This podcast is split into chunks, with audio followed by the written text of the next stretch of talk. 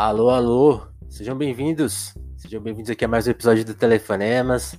Eu sou Vinícius Félix. Seja, ó, os fãs do Rafa já estão por aqui, sejam bem-vindos. Já já tem pergunta para ele. Sejam muito bem-vindos. O Telefonemas é esse podcast, tá, turma? De conversa, de escutativa, né? De querer sempre trazer o nosso convidado para um papo mesmo, para ele contar um pouco da história dele, a visão de, de mundo, de vida, de trabalho, em alguma medida aqui pra gente. E a partir dessas conversas, a gente também descobriu um pouco sobre a gente, sobre o mundo, né? A gente sempre acha que o, esse particular acaba contando um pouco nesse ritmo que a gente confia que é da conversa mesmo aberta. Eu brinco, né, que eu sou o podcaster, podcaster meio gago. Então tem, às vezes tem um silêncio, tem uma umas pausas diferentes, esse tipo de, de papo que a gente está buscando aqui. E um dos meus interesses, né, recentes, é o xadrez. Vocês já viram alguns grandes mestres por aqui, né? Krikor, o Quint, que nem era grande mestre na época, parabéns pro Quint, inclusive, que virou grande mestre recentemente. E hoje mais um grande mestre por aqui, Rafael Leitão. Rafael, seja muito bem-vindo. Como que você tá? Valeu, Vinícius. Tudo bem aqui? Obrigado aí pelo, pelo convite e Bom, tô vendo aí que você deu sorte para o Quinte, né? Veio quando Opa. era mestre, agora já é grande mestre, então espero que eu tenha, tenha alguma sorte aí também agora. é, que, é que não tem mais um. Não tem esse título a mais, né? Grande não parou aqui. Título, mas, né, sempre uma dose de sorte, uma viradinha na vida é bom também. Um Title Tuesday, né? Um Title Tuesday, ou mesmo as apostas desportivas que eu gosto de fazer, qualquer coisa tá valendo. Tomara, tomara. Rafa, é, acho que vale você é um cara, né, um maranhense, né, um cara que começou no xadrez muito cedo. Antes da gente falar de xadrez, vamos falar um pouco da, da, dessa, dessa, desse começo, porque uma, uma coisa curiosa, assim, a primeira pergunta do telefonema geralmente é para a pessoa descrever um pouco da infância e da adolescência dela e onde ela nasceu, né, como eram os pais. E é muito curioso uhum. que no seu caso, tipo, essa pergunta é para geralmente a gente relacionar onde que a pessoa encontrou meio que o que ela faz da vida hoje. E você encontrou muito cedo, né? Como que é isso? Faz essa descrição pra gente e aí você já vai dar, eu imagino que você já vai dar de cara com o xadrez, né? Por quê? É, eu aprendi a jogar xadrez com seis anos. Na verdade, hoje em dia nem é tão cedo assim. O pessoal tá aprendendo cada vez mais cedo, né?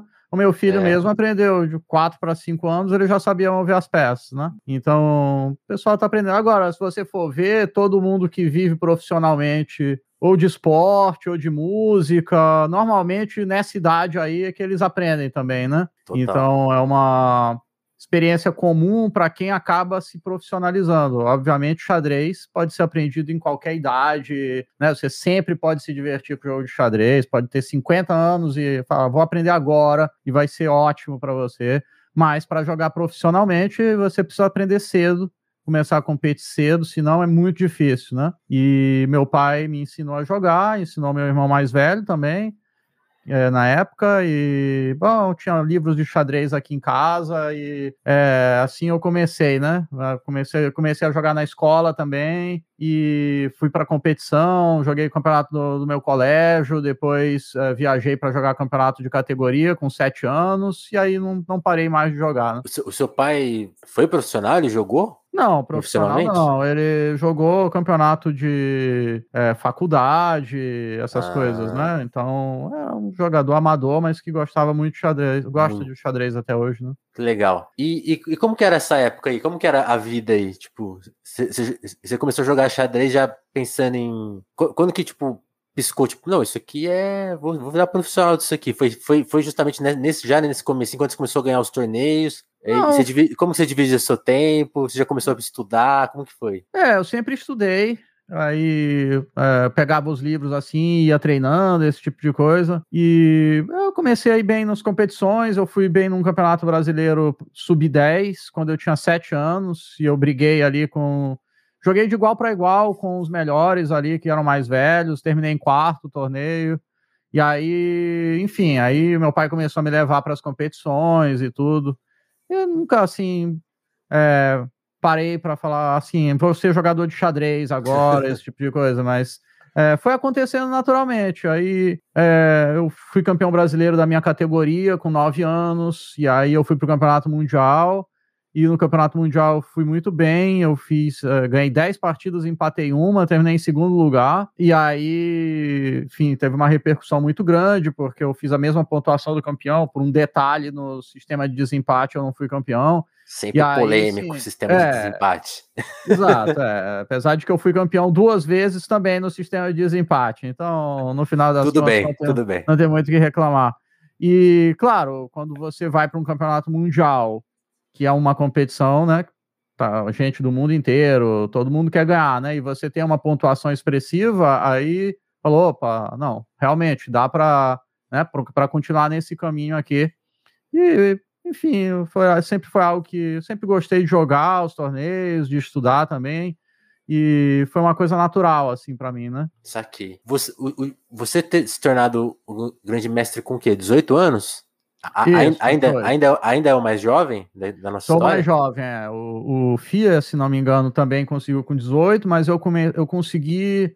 Eu fiz a minha norma definitiva de grande mestre, se eu não estiver enganado, foi em fevereiro de 98. Eu tinha acabado de fazer 18 anos.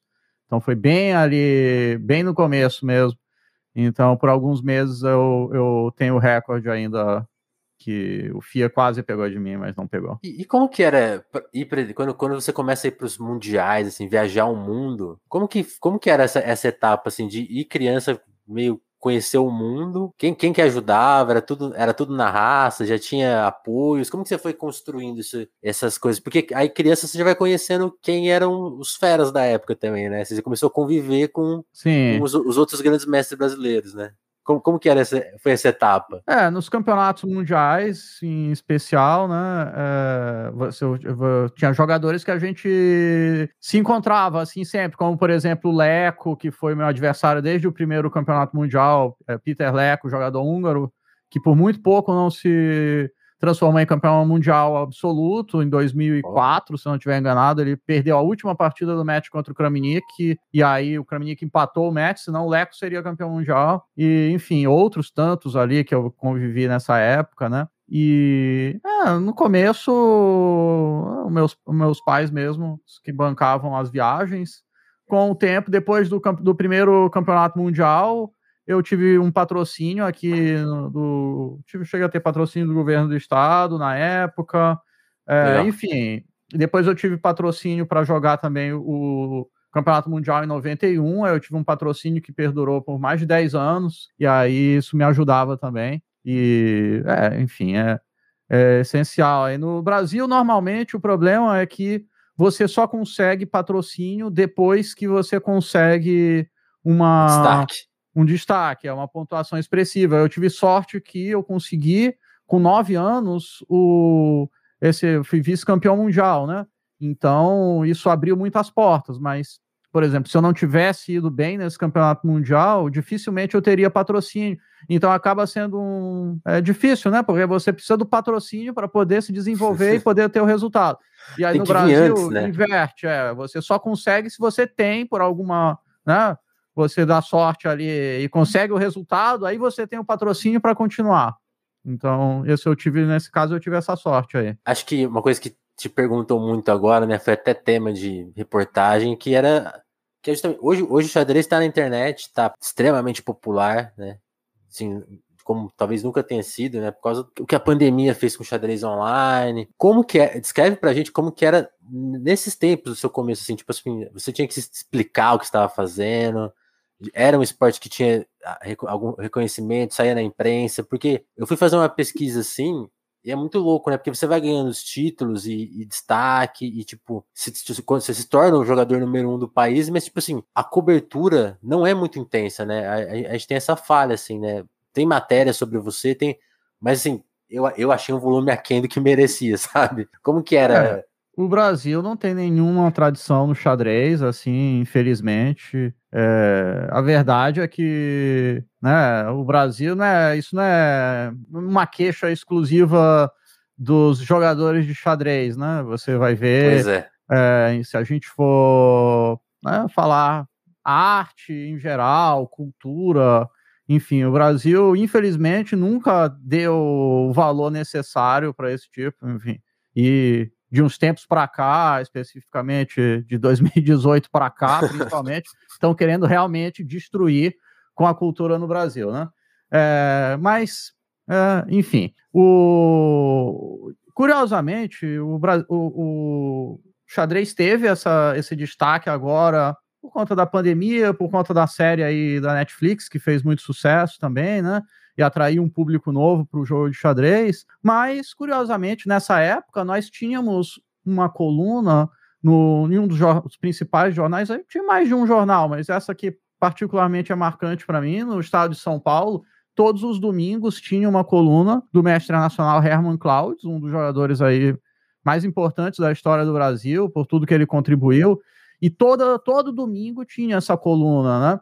Então, minha mãe, inclusive, é, quando tinha reportagem minha, ela guardava, recortava, botava num quadro e montou ali todo. É, e com essa. E essa, essa coluna. O Museu Rafael Leitão. É, exato. Ela tinha todas as notícias aí do xadrez, tinha partidas comentadas e tudo. Então, inclusive, existe aí o acervo do jornal Estado de São Paulo. Depois quem quiser, é possível encontrar aí a, essas, essas matérias aí, nesse, procurando nesse acervo. Saía todo domingo. E foi, acho que mais de 20 anos o Herman teve essa coluna. Infelizmente ela terminou, né? E agora a gente se ressente mesmo. Agora, com a internet, tudo ficou um pouco mais, né? As coisas ficaram diferentes, né? Então, o xadrez acabou sendo mais fácil de você acompanhar, acompanhar as partidas, saber quem são os jogadores, esse tipo de coisa. E aí, agora com essa inserção do xadrez nesse, nessas lives, nos canais do YouTube, na Twitch, enfim, fez com que o, o jogo se popularizasse mais, ainda que a dinâmica é totalmente diferente, né? Para mim ainda é um pouco curioso isso, porque eu, eu, eu, eu, vivi algumas transições como jogador de xadrez. Eu peguei primeiro a época em que você aprendia, primeiro a época que, é, assim, eu nasci bom, em São Luís. Você escrever isso. É, e aqui meu pai me ensinou, eu tinha lá os meus. Comecei jogando com meu irmão, comecei jogando o campeonato aqui em São Luís, mas depois de um certo tempo não tinha muito com quem praticar, assim, não tinha competição aqui e tudo. Então, não tinha internet para jogar, então eu tinha que viajar. Eu acho muito curioso uh, uh, quando eu, às vezes, eu, eu, eu escuto uma, algumas queixas aí, tá? especialmente, né? Twitter e tal, que o pessoal uhum. fala primeiro e pensa depois, né? Ou se queixa primeiro e pensa depois. E aí tem muita gente que diz: ah, poxa, aqui na minha cidade não tem ninguém que joga xadrez, então não sei o que, é muito difícil para mim. Você, cara, você entra na internet e, assim, se eu cronometrar aqui, se eu entrar agora na internet, eu acho que em cinco segundos eu tô jogando uma partida. Então não tem. Né, o xadrez ficou muito mais fácil de você aprender, ganhar experiência, praticar, enfim, é, na minha época realmente não, eu tinha que viajar o tempo todo, e aí eu peguei essa, essa transição, na verdade essa é a última transição, né, eu peguei também a transição dos livros para é, computador e né, internet para você pesquisar as partidas, na minha época, no começo, eu tinha que buscar boletim dos torneios que os meus adversários tinham jogado, isso, era um trabalho ali investigativo até para você saber o que seu adversário poderia jogar, jogadores levavam malas cheias de livros para poder consultar. E hoje em dia, no celular, você né, pode ver cursos e livros, e o que você, você tem quiser. Tem a database de todo mundo, né? Acho isso, exatamente. Isso. Não, essa então, partida foi jogada aqui em, em 2014, tal, tal, tal. Por... É, num clique você consegue acompanhar qualquer, é, qualquer partida que está sendo jogada online. Então, a informação ela começou a correr mais rápido, né? E, claro, com os inúmeros benefícios que isso tem, com também os malefícios, né? Hoje em dia, uhum. você tem, para começar, você tem um monte de coisa te, é, tentando ali te distrair o tempo todo, tá? Você tem as redes sociais, o seu WhatsApp, não sei o quê cada vez mais a pessoa manter a concentração durante algum período maior de tempo é difícil. E o xadrez, inclusive, é uma atividade. Joga bullet. É, o xadrez treina isso um pouco, porque quando você joga xadrez, pelo menos comigo, você esquece dessas coisas. É mais difícil você ser distraído, né? E, enfim, aí tem essas. Eh, e também com a abundância de materiais e sites, cursos, etc., as pessoas às vezes se sentem meio perdidas no que, que elas devem fazer, muitos conselhos diferentes, o que você tem que fazer para aprender a jogar xadrez, né? esse tipo de coisa.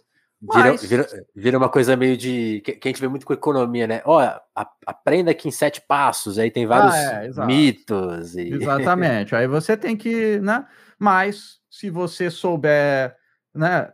Tiver foco, souber se concentrar, escolher um bom material, sabendo que não tem nenhum atalho, nada de curto prazo, você tem que ir treinando. É. As pessoas que estiverem interessadas nisso podem aprender muito mais rápido, realmente. Rafael, eu já vi curso até defendendo a defesa francesa por aí, olha aí. Olha aí, internet, então, olha faz internet. tudo por dinheiro, realmente. Topa tudo por dinheiro. Ô, Rafa, eu, eu me interessei muito por essa etapa que você falou, tipo, de treinar com os livros, treinar na, na sua cidade e, e, no momento chegar no limite você fala assim, pô, não tem mais com quem jogar. Já cansei de jogar com meu irmão, não tem adversário. Como que eram esses dias, assim? Você, sempre, sempre foi muito dedicado? Ou você era um cara mais tipo, ah, não, vamos sair um pouco, não, vou, vou ler um livro, vou, vou pra festa? Como que era um pouco, eu queria saber um pouco da sua personalidade, assim, como, como ela foi para virar um, para mirar também na, na, sua etapa mais, acho que profissional, assim, tipo, porque uhum. é uma coisa que você falou, né? Você teve que gastar muitas horas estudando, imagino que muitas vezes sozinho, eu já vi falando que você também morou uma época com outros enxadristas, então tinha um, um diálogo. Me conta um pouco é. dessa relação esporte é, com vida, com a vida, com a vida fora do esporte, né? É, você para melhorar no xadrez precisa ter uma disciplina de estudos, não precisa ser né? Muito, assim, muitas horas, mas você precisa treinar constantemente, né? A festa realmente tá aí uma coisa que eu nunca gostei na minha vida. então, pelo menos eu tenho essa vantagem, que da minha personalidade eu nunca gostei de festa, nada disso. E, aliás, eu, eu sou um pouco antissocial, na verdade, né? Eu Olha não gosto de eu não gosto de ambientes cheios. Assim, se eu vou para um lugar e tá muito cheio e tem muita gente que eu não conheço, ou qualquer lugar muito cheio, até se for gente que eu conheço, eu não me sinto, eu não me sinto bem. Então eu tento evitar, assim, no, normalmente, esse tipo de lugar. É, por exemplo, até torneio de xadrez, é, enfim, faz um tempo que eu não vou nos torneios, mas é, vou voltar também, já fui em muitos. Eu sempre não, não gostava daquele, antes de começar a partida, especialmente antes da primeira rodada, os torneios aqui no Brasil sempre atrasam, né?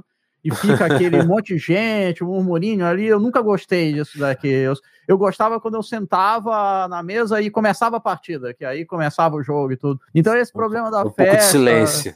É, eu sempre gostei do silêncio um pouco. Então, o fato de eu ser um pouco antissocial me ajudou nisso, porque essa tentação aí eu não tinha, principalmente quando eu já fui morar, eu fui morar em Americana com 15 anos, né? E aí, primeiro eu morei no, é, o, que te, o, que te, levou para Americana? Tão longe assim? Não, é porque eu tinha jogado por Americana em 94. Eles, uhum. eu tinha, tava, Americana chegou a ser a meca do xadrez. Você é novo, você não pegou essa época aí também, entendeu? Mas Americana chegou. O que, que, eles eh, fizeram de tão bom para virar esse lugar, essa referência? Não, eles tinham apoio né, da prefeitura e. Uh, tinha a competição dos Jogos Abertos do interior de São Paulo, que eram Sim. muito fortes. Infelizmente, não sei nem se tem ainda, mas está meio caído. Xadrez, acho que não tem mais. Enfim, os profissionais de xadrez, durante muitos anos, é, jogaram essa competição aí. E aí a americana me contratou em 94 e eu joguei bem. O, o José Alberto, que era o dirigente lá da, da equipe gostou de mim, e aí depois ele me convidou. Ele falou: ah, é difícil você aí em São Luís se desenvolver, vem para cá para Americana. E aí eu fui para Americana. É, e aí eu acabei ficando 17 anos em Americana, né? Eu fui lá, eu comecei a treinar, terminei o, o a escola, é, consegui meus é, vários títulos, campeão mundial, campeão brasileiro, título de grande mestre, tudo nessa época morando aí em, em Americana. Por isso que eu fui para lá, né? E quando eu fui, eu tinha 15 anos, né? Então, nessa idade, assim, né?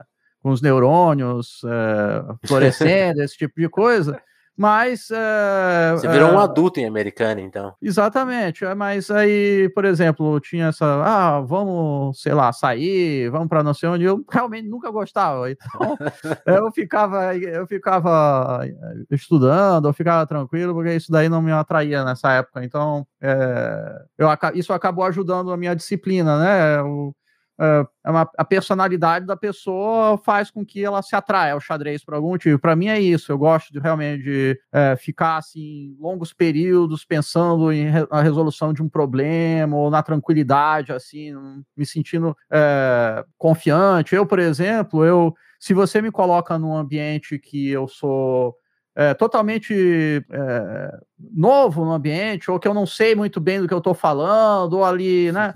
Eu não me sinto bem, entendeu? Eu fico meio. Né? Agora, se você me coloca para falar de xadrez, ou para jogar uma partida de xadrez, ou para pensar numa partida de xadrez, eu me sinto totalmente tranquilo. Então, o xadrez se adaptou, realmente, a minha, a minha personalidade se adaptou muito bem para o xadrez, né? Inclusive, até hoje, se eu tô com algum problema, é, chateado com alguma coisa, ou aconteceu alguma coisa errada, é, xadrez é uma das atividades que são mais, assim, até terapêuticas, né? Eu começo a ver uma partida, ou né, pensar num exercício de xadrez ou jogar online. Jogar online, às vezes, você termina até pior do que você entrou. Mas essas outras aí, tudo bem. É, acaba sendo bom. Você já teve que trocar de mouse alguma vez, assim, por irritação? É, você entra, você ganha e você se sente mais tranquilo. Se você começa a perder, aí realmente é pior ainda, né? Muito bom. E, e, e, e, em Americana que você pegou essa transição da chegada, da chegada dos computadores, da internet, quando, quando, você começou a jogar online, assim, e como que era esse ambiente online no começo? Porque Isso. uma coisa que eu, você falou que eu sou novo, e aí eu sou novo no xadrez também, então, tipo assim, várias historinhas eu tô pegando agora, então, tipo assim, tem uns mitos, ah, o Mequinho jogava com um perfil não sei aonde, aí eu fico pensando, eu fico pensando pô, o mundo online no xadrez antigamente era cheio de, de coisa, né? Até hoje tem, depois a gente vai perguntar, já estão enchendo o seu saco aí, ah. fala, se, se você tem algum perfil misterioso por aí, mas mas você lembra pra gente esse, esse tempo, antes de ter chess.com, chess24, tantos sites e tão profissionais, como que era jogar, como que era o ambiente online do xadrez nesse, é, nesse começo? Comecei, eu comecei, ó, no, no, no, campeonato mundial que eu joguei em 96, que eu ganhei, por exemplo, a gente já levava computador, né? Então já usei o computador, mas eu não jogava muito online, não jogava online, eu acho, nessa época, é, não que eu me lembre, né? A gente usava mais para base pra de estudar. dados mas nem usava, por exemplo, o próprio engines, assim, que era o Fritz na época, que todo mundo usava, mas nem usava mais é, nessa época aí. Também eu estava com o Milos como treinador, então não precisava mais dessa, desse computador nessa época. É, 97 eu já jogava online, tá? E aí. Bom, o site que todo mundo jogava na época se chama. É, existe ainda, eu acho, é o ICC, né? Internet Chess Club. Todo mundo jogava nesse site aí, era o site que todo mundo frequentava certo? É, e aí, ah, eu joguei muitos anos no ICC. Agora, eu nunca fui de jogar muito assim, né? Exageradamente. Uhum. Eu jogava. É, ah, quando eu né, morava sozinho, ou eu dividi o apartamento com o Giovanni na época, ou né, tava ali mais tranquilo, eu podia passar uma outra madrugada, vai, jogando. Cheguei a jogar até umas 5 da manhã, uma outra vez, né? Nessa época aí no ICC, mas nunca fui um fanático de jogar um tempão. Bullet, por exemplo, nunca gostei de jogar realmente, né? Então, é, pelo menos isso. Mas jogava já nessa época e, e, Enfim, aí tive várias batalhas. O Mequinho que você falou não é mito, isso é verdade. Ele é jogava, é verdade? ele tinha. Sim, ele jogava, ele tinha uma conta dele lá no ICC, é, São Lourenço, alguma coisa assim era o nome da conta dele lá no ICC. É, ele jogava muito contra. É, computador, assim, tinha, tinha uns computadores que jogava, ele, ele se especializou em jogar com computador e ele não perdia pro computador, ia ganhando muitos pontos de rate, ele Uau. chegou a ter um rate muito alto. É, o Mequinho sempre foi muito bom de blitz, né, então é, isso não é, não é surpresa. Agora, é, e aí, altas batalhas ali com alguns jogadores muito fortes, né, Mas depois aí veio o chess.com, outras plataformas, né, Lichess também, aí mudou um pouco, o ICC ficou meio de escanteio, né? Entendi. Aí, aí falando de, de jogadores, acho que até você citou alguns, né? O Vesco, o, o Milos, que conviveram com você bastante. Como que era essa convivência? E, tipo, porque você também conviveu com outros jogadores, né? Internacionais. Como, como que você foi modelando assim repertório? Porque aí, acho que misturam algumas coisas, né? As pessoas que você conheceu de fato, as que você leu. Porque quem acompanha os seus vídeos sabe, né? Você, assim, você tem um repertório, tipo assim, muito grande, né? Você gosta, você gosta de fazer lista. Eu vou, eu, eu pelo menos vou aprendendo muito com isso. Com isso. Você vai, assim, você tem uma, um, você sempre foi apaixonado por essa por essa outra etapa do esporte, porque eu acho que são coisas diferentes, né? Tem, tem, tem, gente que vai trocar uma ideia, o cara às vezes é um bom, sei lá, um cara, um bom jogador de futebol, o cara não sabe nada de futebol, ele gosta de jogar futebol. Ah, você joga xadrez e sabe da história do xadrez e, da, e do que os outros fizeram. Como que você foi montando esse repertório? E aí vai misturando isso com a gente também. Tipo assim, uhum. você você foi conhecendo os heróis né, nos livros né, e também é. na internet, e depois você conheceu alguns pessoalmente, né? Sim, é que o xadrez, ele tem, assim, você cria certas amizades com os jogadores, mesmo sem conhecê-los, né? Uhum. É, é, sei lá, hoje em dia eu acho que existe um pouco isso também, mas de um outro jeito, né? Mais são os vídeos, né? A pessoa vê os streams, então cria até esse contato, assim. Mas na minha época eram as, só as partidas, né? Então você via um monte de partidas de um jogador, ele era quase o seu amigo, assim, né?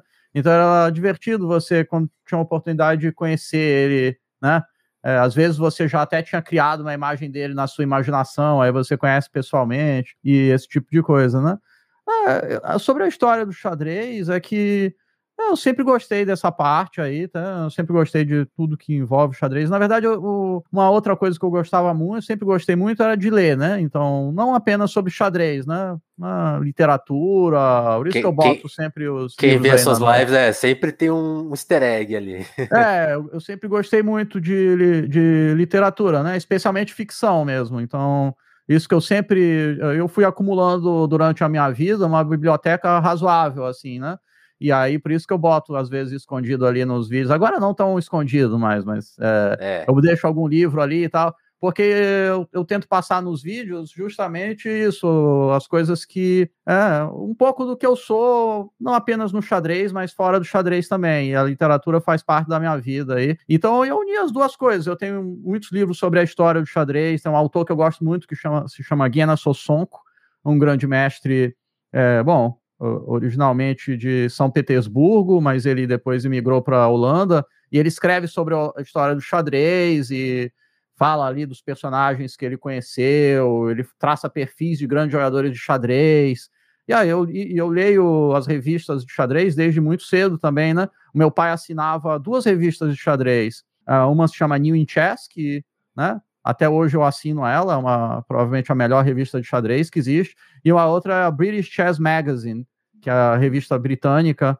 E aí, tá, eu sempre desde criança lia ali sobre essas histórias. Então, aí tem partidas que hoje eu mostro no canal, e são partidas que eu estudei quando eu era criança ali, ah, tá. tá saiu na New Chess. Então eu me lembro, por exemplo, é, do rebuliço que ocorreu quando a partida saiu, tá? Por isso que eu acho engraçado. A, a, Uh, o Anand, nessa época que, por exemplo, né, quando veio esse pessoal novo para o xadrez, quando veio uhum. o Gambito da Rainha, veio a pandemia tal, já no, o Anand ele já estava na próximo da aposentadoria, apesar de ser ainda um jogador extraordinário, né? Mas Sim. as pessoas não sabem, por exemplo, o que eu, né, sentia quando era criança ali, tinha lá meus né, 9, 10 anos, e chegava a New Chess com as partidas do Anand, e o cara narrava assim, Anand não sei o que, nessa partida que ele ganhou do Beliavski, sei lá, ele gastou 10 minutos a partida inteira, né? Então fica assim, né? Aí como assim? Era um, um, fenômeno, uma coisa absurda quando ele apareceu. Até às vezes eu coloco ele na minha lista de melhores jogadores de todos os tempos e o pessoal mais novo não entende bem, não, mas o Anand era de tudo. Então, tem todo um contexto, assim, né? Então, essa história do xadrez aí sempre me fascinou. E aí eu gosto de passar um pouco aí. E tive a sorte de conhecer, o Anand mesmo eu conheci, né? É, ele teve no Brasil em 2004, depois eu me encontrei com ele em 2006. Eu conversei já com Karpov, com Kasparov, enfim, é, já, já vi bastante coisa aí nesse período que eu jogava mais torneios. Pô, conta mais, assim, o que, que, que o Karpov e o Kasparov te, te, falaram, assim, são pessoas legais? Você deu, deu para trocar uma ideia? Foi mais um oi? E você já jogou contra o Karpov, né? Contra joguei Kasparov, contra o Karpov, uma partida em Buenos Aires em 2000, depois joguei contra ele duas partidas aqui no Brasil, quando teve o torneio de rápidas, convivi muito com ele, levei ele no Hotel Nacional, em Americana, o que me, deu um pouco. Eu fui escalado, porque o Zé Alberto percebeu que eu me dei bem com o Karpov, porque a gente ficou tomando umas caipirinhas lá na. Ah. O Zé Alberto tinha uma chácara ali, aí o Karpov tava lá, a gente ficou jogando Blitz, tomando umas caipirinhas, não sei o quê. O Zé Alberto percebeu que eu tava me dando bem, e aí a chácara ficava um pouco afastada e o. O Karpov ia ficar no Hotel Nacional, que é no centro de Americana, que era mais perto de onde eu morava, né? E aí ele me escalou para levar o Karpov no, no, no hotel. E aí eu fiquei assim, não, não acredito. Com todo respeito, não sei se tem algum dono do hotel, né? se o dono do hotel é, lá de Americana aparecer aqui, é, peço desculpas, mas não sei nem se existe ainda o hotel, entendeu? Aí eu tinha que levar o Karpov lá e eu ficava, não acredito, o Karpov, campeão mundial de xadrez, não pode ficar nesse hotel aqui, né? Vou ficar com um pouco de vergonha, né? Mas aí tudo bem, eu conversei com ele, levou numa boa, a gente foi conversando e tal. Gente boa demais o Karpov. é, trato assim, né? Hoje em dia ele está aí, como a gente sabe, envolvido na polêmica, como muitos russos, enfim, o Karpov ah, tá, tá. ele faz parte do parlamento russo que votou ali a favor da invasão na Ucrânia, enfim. Mas é, aí é uma outra questão, né? Nessa Caramba, época não, não tinha nada dessa. disso. É, é, exato. Então, era o meu, foi o meu trato pessoal com ele, no qual foi é, muito divertido e uma honra para mim. É, já o Kasparov, ele é um pouco diferente, assim. Primeiro, uma das lembranças é, assim indeléveis da minha carreira é quando eu joguei o torneio em Waikanzi em 1999, eu joguei o torneio B e o Kasparov e, e, bom, vários outros, Anand, Shirov, Vanchuk, etc., estavam no torneio A. Né? Se eu fosse campeão do torneio B, eu iria para o torneio A. Eu tinha 19 anos nessa época. Eu terminei em segundo no torneio, fui muito bem. E nesse torneio foi jogada a melhor partida da história do xadrez. Apesar de não entrar na lista de 10 melhores do Gemilos, que é um pouco crítico em relação. Né? Esse, é, essa virou é, meme, né? Foi muito é, bom esse o dia. não se impressiona muito fácil, mas uh, essa partida para mim é a melhor da história. Eu vi o Kasparov jogando, eu vi lá os trejeitos dele, como ele se portava, como ele colocava o relógio dele, esses negócios. E aí depois ele veio em, em, nesse mesmo evento, olha só que coisa. Eram os 450 anos de São Paulo, foi feito um torneio de partidas rápidas aqui é, lá em São Paulo, e é, no torneio jogou o Karpov, jogou o Anand também, o torneio. E o Kasparov veio um dia para um evento. Te, te, deu uma simultânea, inclusive, tudo. Então, nós tivemos um determinado momento ali em 2004, aqui no Brasil, Karpov, Kasparov e Anand no Brasil, ao mesmo tempo. Certo? Então, é, né? é impensável isso acontecendo hoje em dia, do, do jeito que, foi, que, a gente caminha. Foi, foi, nessa época que o, que o Kasparov foi no Jô Soares, Isso, o Kasparov foi no Jô Soares. Eu também fui no Jô Soares, mas eu fui no Jô Soares, essa é uma história engraçada. Ah. Eu fui no Jô Soares em 1991, é, quando era ainda no SBT, SBT né? é um programa chamado Jô 11 e meia. Acho que você não lembra, não é do seu tempo. Lembra.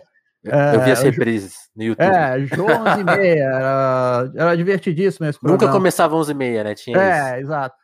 E minha SBT, mãe tinha né? até a fita em VHS dessa entrevista aí, mas. Não é, tem na internet isso? Acho, cara, não, não, ninguém encontra na internet isso daí. Já procurei também. Acho isso. que para mim é até uma boa, inclusive, mas não.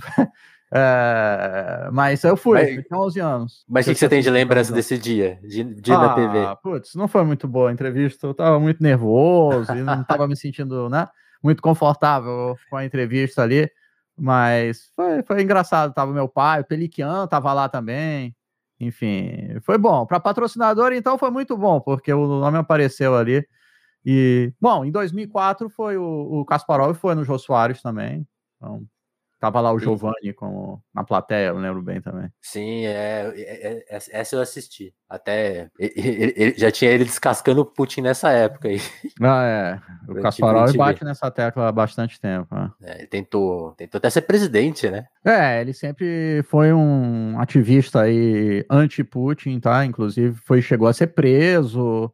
E é. aí, finalmente, ele saiu da Rússia, né? Ele mora na, nos Estados Unidos atualmente. Se eu não estiver enganado, ele mora em Nova York, né? Então, é, e segue de lá é, criticando o Putin. Agora, o Kasparov, ele tem uma coisa que, assim, ele é uma pessoa. Quando você tá próximo do Kasparov. Ah, e depois ele. É, me encontrei com. Aí, aí, quando ele teve em 2004, eu conversei com ele, foi simpático e tudo. Depois uh, me encontrei com ele na Olimpíada, acho que foi em 2013, mas aí tinha um problema político envolvido, hum. que era o seguinte: o, o... ele estava. Quem que era? Não sei se era o Karpov, que era o candidato que ia fazer frente ao outro, que era o Ilium Dinov, que foi durante muitos anos presidente da FIDE. E se não tiver enganado, era o Karpov. E Karpov e Kasparov estavam na mesma chapa, quer dizer, o Kasparov estava apoiando. E o Brasil é, declarou o seu voto ao Ilium de 9, né? É, nessa, nessa... E aí, o Kasparov, quando ele Ficou se encontrava, mal. isso não apenas comigo, mas com outros, ele passava batida, assim, ele nem falava, não, né?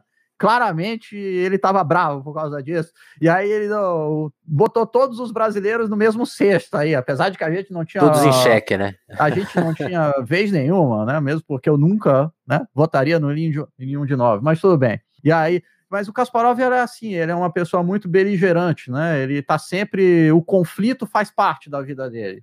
Total. Então é isso, ele tem uma energia tremenda. Sinceramente, quando você está próximo do Kasparov, parece que você fica meio sem ar. Ele, ele tem tanta energia, certo? Que parece que ele vai te tirando. É uma, é uma sensação difícil de explicar, mas, por exemplo, tudo que ele faz, ele está no 150%, assim. Então ele começa a falar com você, ele tá, ele vê, ele vem assim, tal. É uma coisa impressionante.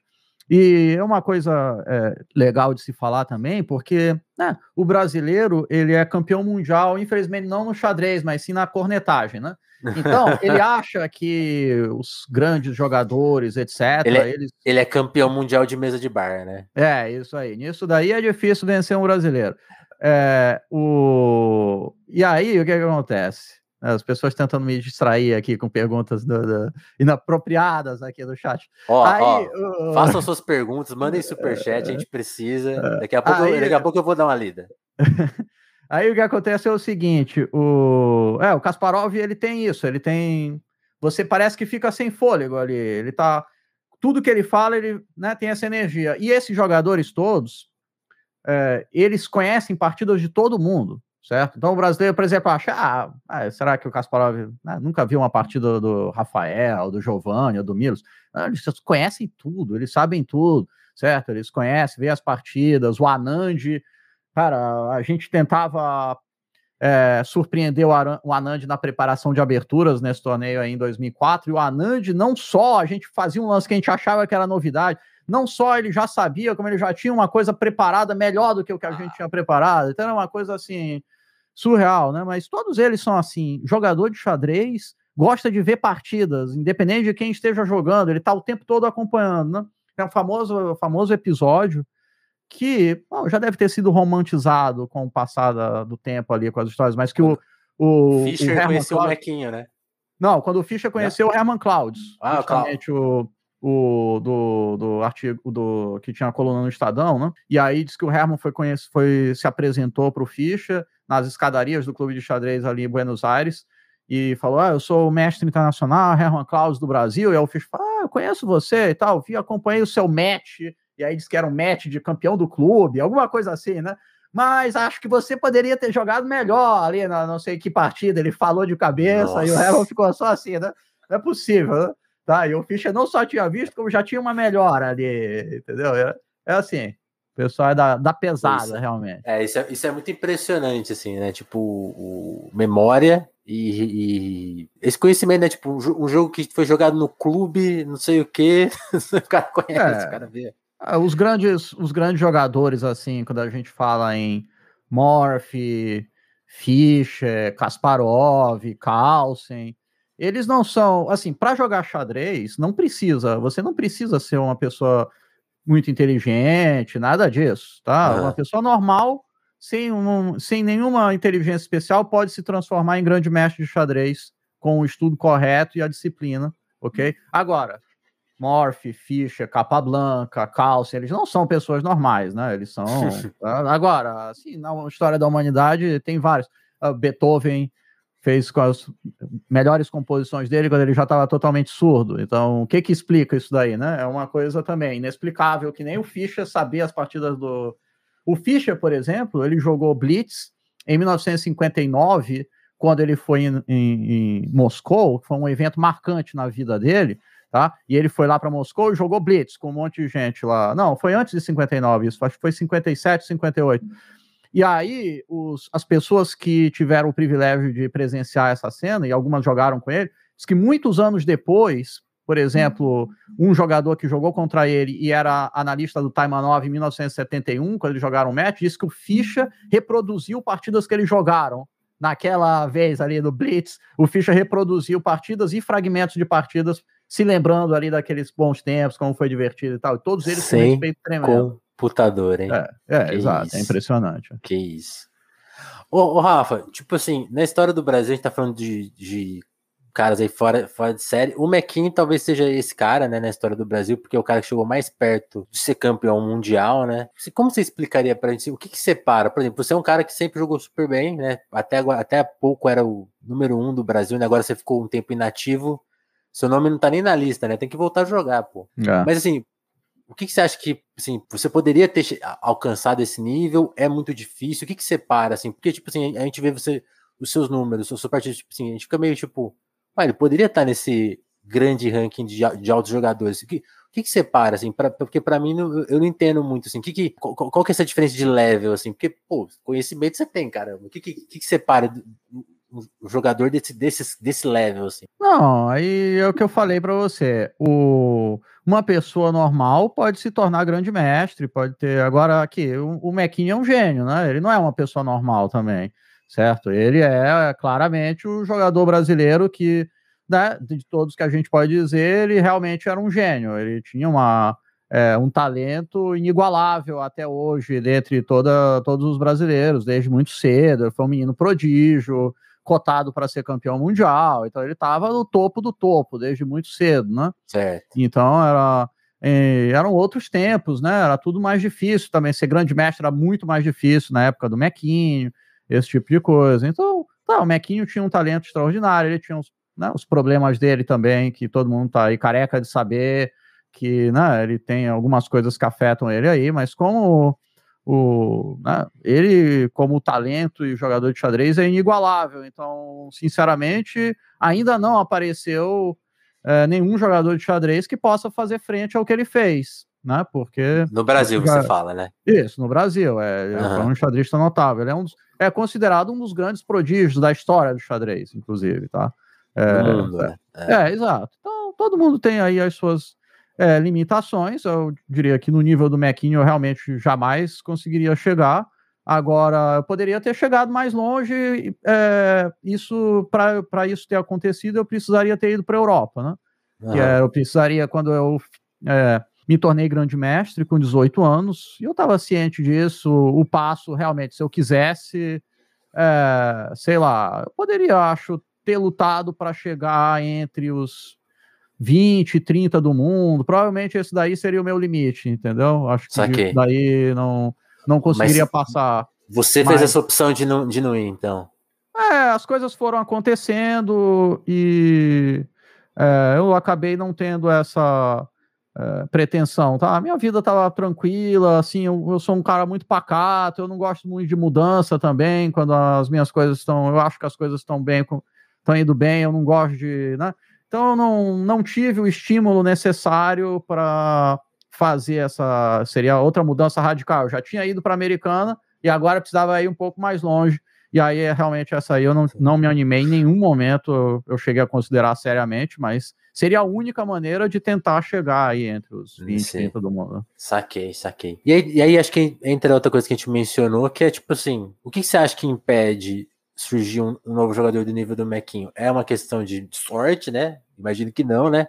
Mas é uma questão também política, né? Como que você acha que o xadrez. É, isso é uma coisa que eu já vi você opinando outras vezes. Como que o xadrez está organizado no Brasil? E, e, acho que você podia até falar em perspectiva, assim, já esteve melhor organizado, está pior. Porque, porque, porque aí também acho que entra uma questão até política de Estado mesmo, né? Você falou, pô, hoje a gente tem um Estado que combate a cultura, né? Imagina um Estado que vai incentivar o esporte a nível da gente não perder é. oportunidades, assim, porque assim, jogadores talentosos devem existir que nunca encostaram no jogo, né? É, é assim, então, o... como você acha que a, a, organização política afeta o nosso xadrez, assim? E aí, falando é. até em perspectiva, já, a gente já, já, teve melhor, pior, como que era? Olha, é o seguinte, primeiro, a comparação com o Mequinho, ela é difícil, porque a gente está falando realmente de um jogador que não se sabe se vai aparecer outro tão cedo que possa certo. se comparar a ele, mas a gente poderia ter muito mais jogadores fortes.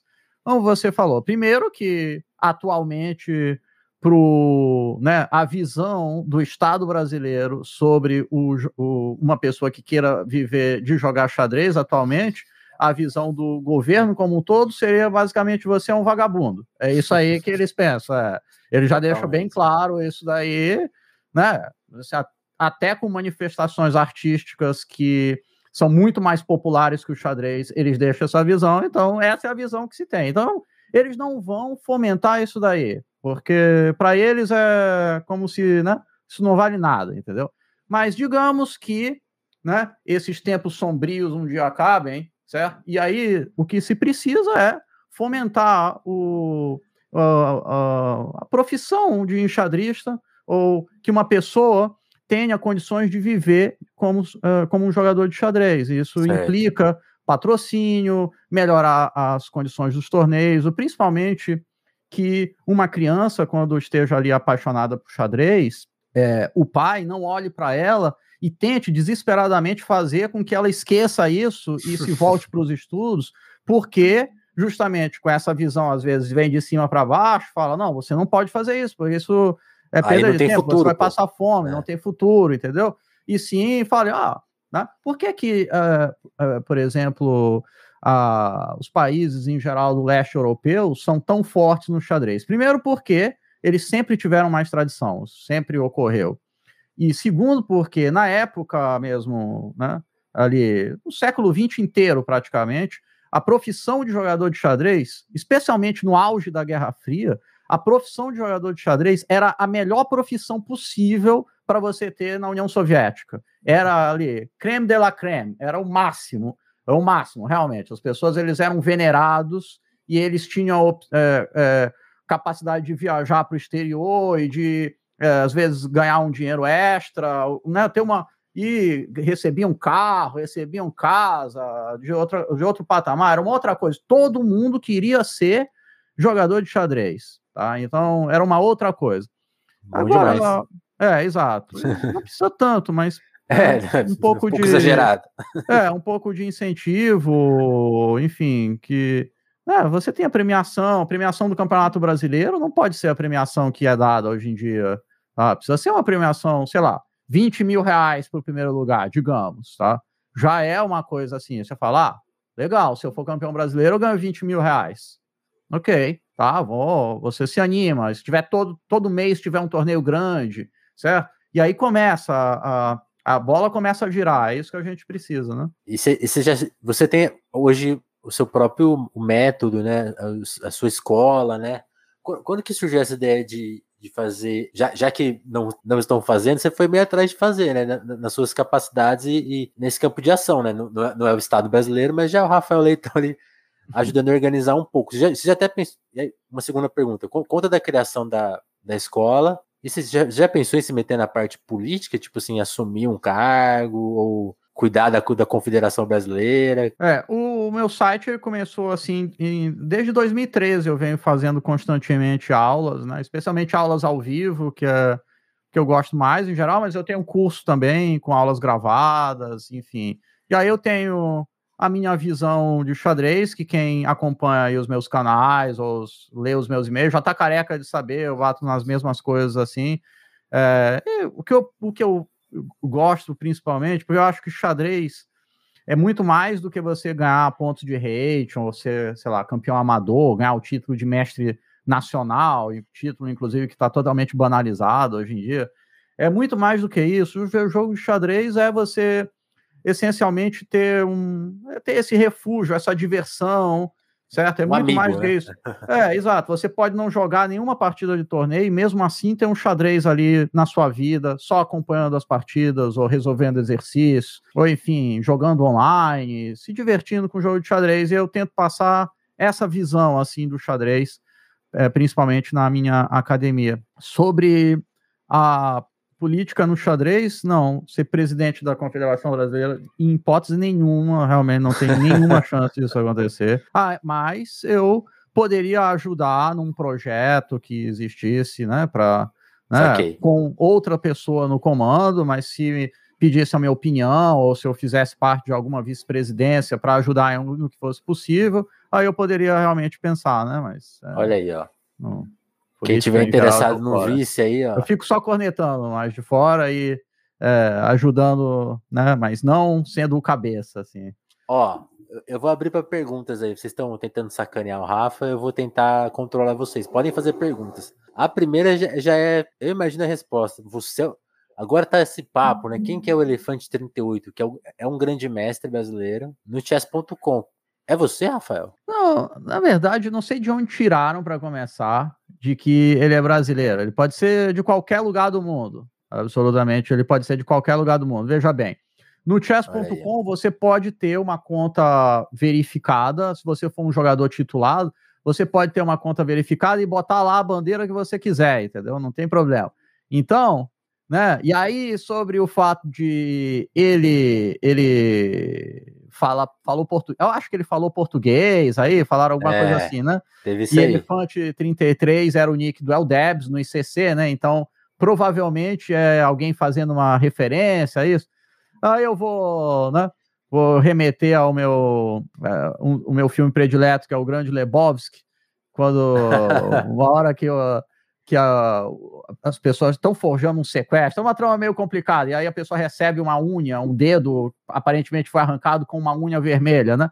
E aí o cara toma isso como um indício muito claro de que a pessoa realmente foi sequestrada. Olha aqui, mudaram até uma unha vermelha. E aí o cara fala para ele assim: meu amigo, é o seguinte, você quer uma unha vermelha? Eu te arrumo ela em 15 minutos. Então, é, não seja por isso, entendeu? É a mesma coisa. O cara pode ter né, escreveu ali, foi lá no Google e viu como escrever em português e tá levando a pode ser aparentemente qualquer pessoa, mas o meu palpite atualmente, é. né? Na minha live que eu fiz ontem ali, ele estava jogando, então eu, o pessoal, a gente ficou seguindo os passos dele ali para né, ver se descobrir.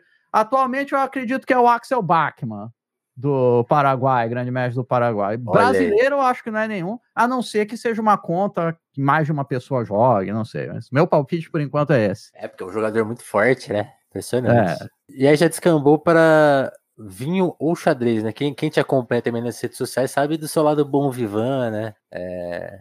Não, vinho bom vivan não, eu só gosto, de, só gosto de tomar vinho mesmo. É, sexta-feira, normalmente, eu, eu faço o quadro ali com o pessoal, mas tomando aqui em casa mesmo, é, bem comportado. E aí o problema é que aí eu faço o quadro no Instagram, que eu vou respondendo as perguntas do pessoal, mas aí o problema é que eu vou tomando vinho e apago ali no meio da, né? E aí me esqueço de responder e aí fica por isso mesmo. Mas uh, hoje teremos. Boa. O, o, Cristiano mandou aqui, ó, xadrez com estudo não tem graça, né? O negócio de xadrez. Você tem uma tese que você vai fazer um livro, né? Que vai ser o grande best-seller do xadrez, que é o xadrez sem calcular, né? É, Jogar mas... só na, no feeling. Como que é isso? Sem calcular não significa sem estudar, nesse caso, entendeu? Você vai ter oh. que estudar o meu livro para aprender como não calcular. Xadrez de rua é bonito, mas eu, é, assim, com todo Você é respeito, é praticante? Com todo respeito aí, em geral, as coisas que eu gosto, eu tento aprender a fazer bem, entendeu? Então, é, eu acho que quanto melhor você joga xadrez, ou quanto melhor você faz qualquer coisa, mais você se diverte, porque você vai entendendo a complexidade escondida. Então, tem que ser as duas coisas. Um pouquinho de estudo lá, uma horinha por dia, meia horinha por dia já vai ajudar. Não ficar só jogando. Boa, boa. Você quer, você quer explicar o, o que, que é o Gambito Leitão, para quem já ouviu na, na internet? Essa expressão? Não, o pessoal pega no meu pé aí, porque eu joguei que é uma um match com né? FIA. É, uma injustiça. Eu joguei um match com o FIA faz um, um tempo aí. E acho que foi. Nossa, o tempo passa muito rápido. Se bobear, já faz uns dois anos isso. Acho que já faz uns dois anos. E aí eu joguei um. Eu, a gente chegou na final de um torneio que organizaram aí. E tava disputada até a final. Tava na última partida, sei lá, 6 a 5 pro FIA, alguma coisa assim. Aí eu tinha uhum. que ganhar essa partida. Aí o match tava tenso já, já tinha rolado de tudo nesse match. Ganhei partidas perdidas, perdi partidas ganhas, e rolou de tudo. Aí eu já não tava enxergando muito bem o tabuleiro. Aí eu fiz uma troca meio é, ruim, assim. Eu acho que eu entreguei minha dama. Não, eu acho que eu não peguei nenhuma peça dele. Eu botei simplesmente a dama numa casa protegida. E aí virei um meme, entendeu? Na internet. Esses são os riscos você virar meme, mas faz parte. Pô, obrigado pelo superchat aí, Caio. Dezão pelo Gambito Leitão. É isso aí, tá contada a história do Gambito Leitão. E, é. pô, Rafa, queria te agradecer. Eu, acho que eu queria fazer mais duas perguntas, assim. Uma coisa que você já mencionou legal, que assim, o xadrez é uma coisa para todo mundo, né? Isso é legal de se falar. Acho é, que quem, quem quiser começar a jogar agora, você, recomenda, né? Mesmo que seja que seja para se divertir, né? É, xadrez é uma coisa que você pode aprender. Eu acho engraçado, às vezes, o pessoal. Primeiro, xadrez não tem idade, né? Então tem muita gente que fala, ah, eu já tenho, sei lá, 50, 60 anos e posso aprender ainda a jogar xadrez?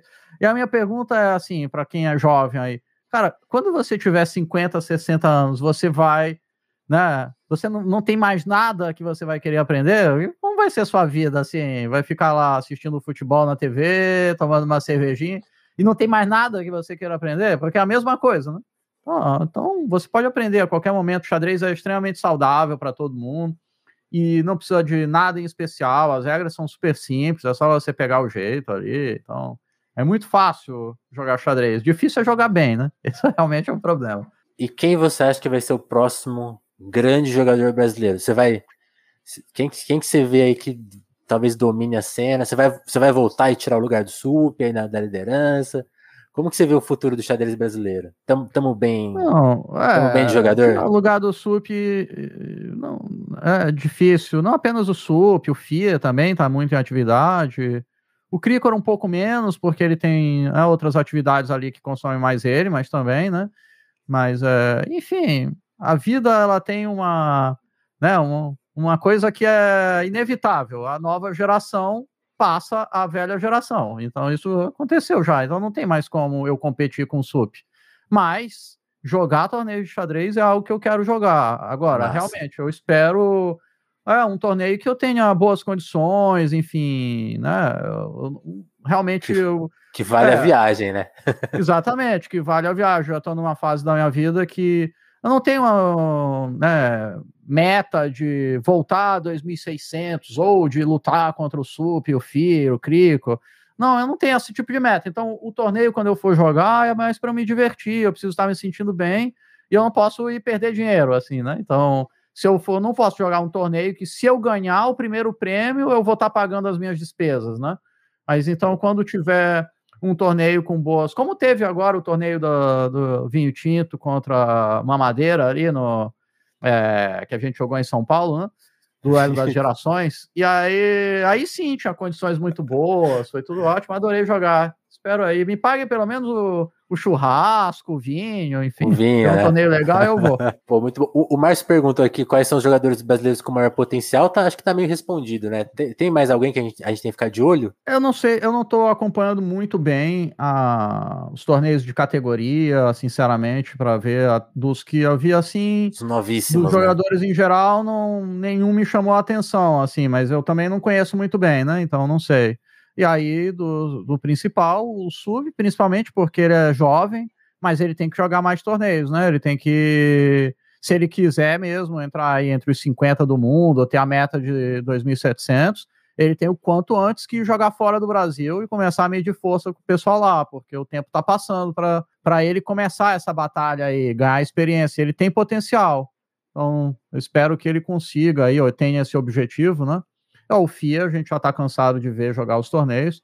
E o Cricor, eu diria assim, mais porque o Cricor, ele tem muita... Ele comanda aí o chess.com aqui no Brasil, ele faz as streams, então ele não é exclusivo, ele não, eu acho que é, para ele é mais difícil se concentrar apenas em jogar, né? Jogar. Então isso faz com que no potencial dos torneios presenciais, assim, a longo prazo, ele provavelmente esteja um pouco atrás dos, do SUP e do, do FIA por isso, né? Rafa, quem quiser te acompanhar, você tá, você tá fazendo coisa no chess.com também, né? Mas tem o seu canal. Isso, tem meu site, é, tem o meu canal na Twitch, que hoje eu não vou fazer live lá, mas é, devo voltar aí em breve. É, e é GM Pig lá também. Tem meu canal no YouTube, em breve vou fazer algum vídeo novo para lá também. Tem alguma série a caminho aí? Tem, tem que ter, eu tô com uma série que tá um pouco arrastada, entendeu? Tá assim, sabe aquela série que já devia ter acabado e continua lá, ó, que nem o, o lembra do Twin Peaks? O Twin Peaks uh -huh. não é do seu foi tempo. Desandando. Também. Cara, exato. O Twin Peaks foi a melhor série do mundo, de todos os tempos, da história da humanidade, até o determinado temporada. capítulo do primeiro episódio. Até finalmente se descobrir quem era o assassino de Laura Palmer. Aí depois que isso foi descoberto, era para a série ter acabado imediatamente. A série se prolongou. Então eu tenho uma série aí que ela deve acabar em 2040, provavelmente. Mas vou fazendo umas outras ao mesmo Excelente. tempo.